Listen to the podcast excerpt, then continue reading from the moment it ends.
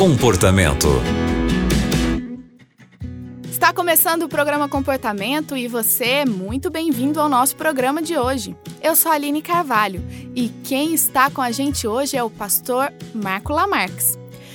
Pastor, eu vou te contar a história da nossa ouvinte. Ela escreveu no e-mail bem curtinho e diz assim: Meu esposo viaja muito e a minha questão é: manter sexo virtual pode ou não? Aline, muito obrigado por me receber aqui. Que bom ouvinte, você está conosco. Que bom você, amigo, amiga, que compartilha a experiência. E obrigado a participante de hoje que divide conosco a sua experiência. Olha, eu vou bem direto no assunto. Eu tenho falado aqui algumas vezes. Primeira coisa básica e direta: pornografia é um vício, ok? Não existe essa história de autodescoberta, de curiosidade. É, a realidade é essa eu não sei dos detalhes da tua vida, mas eu creio que você não começou com sexo virtual. Provavelmente você começou vendo pornografia e foi direcionada para esses sites que hoje têm essa abertura. Mas eu te falo, isso não vai resolver as suas necessidades e, e te digo mais, com todo respeito, você não está procurando a pornografia porque o teu marido está viajando.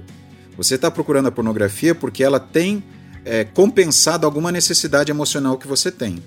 De certa maneira, ah, quando nós recebemos dopamina, ela compensa as nossas frustrações.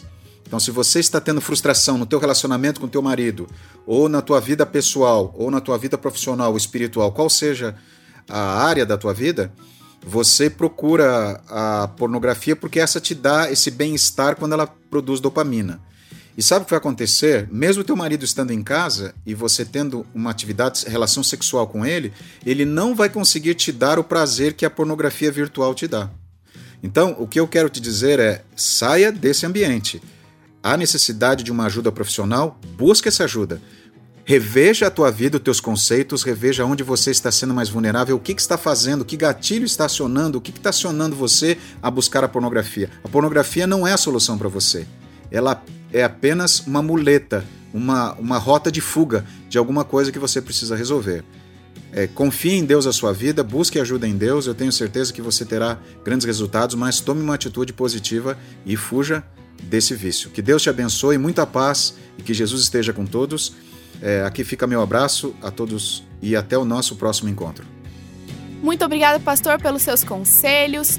E você que está acompanhando o comportamento agora, também tem algum problema, quer compartilhar a sua história ou mesmo fazer uma pergunta como essa da nossa ouvinte? É só escrever para a gente no e-mail comportamento@novotempo.com.